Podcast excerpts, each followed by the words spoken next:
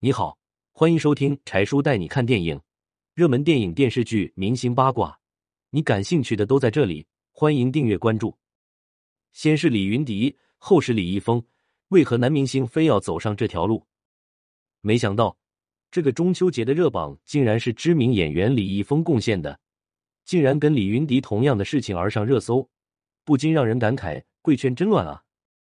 网上疯传李易峰被戴上手铐的视频，视频中的李易峰依旧浓眉大眼，看起来非常无辜，陌上人如玉，公子世无双。但事实上，他已经彻底塌方，不仅被警方进行通报，更是被各大品牌迅速抛弃。回想李易峰当初成名的故事，到如今沦为阶下囚，不禁让人唏嘘。二零一四年。暑期档《古剑奇谭》将这位很帅的男主带到了观众面前，并且火速爆红。和张艺兴、吴亦凡等偶像艺人不同，李易峰是纯粹的在内地娱乐圈成长起来的流量明星，甚至一度被称为抗韩先锋。不仅如此，李易峰也可能是唯一一位完整的吃完娱乐资本化这波红利的人。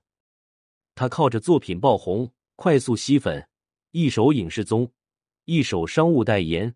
赚得盆满钵满，一部综艺就能几千万，一部影视剧就能大几千万甚至上亿，快速积累财富，扩张其商业版图，而且其粉丝团及经纪人能力强大，涉猎范围极广。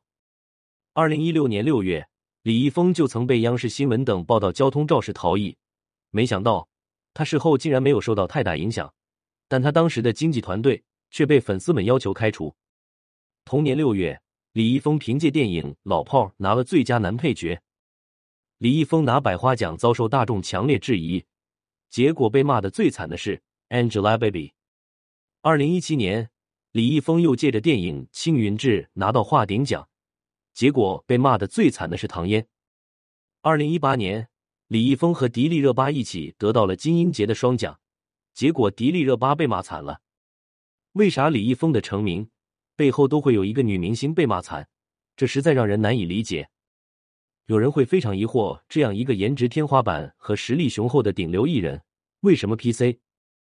一饭圈编委，唯流量论便是罪魁祸首。流量代表着艺人的知名度，也代表着商业价值。在互联网时代，不再是脍炙人口的好作品带来流量，没有人在乎你歌唱的好不好，演技行不行。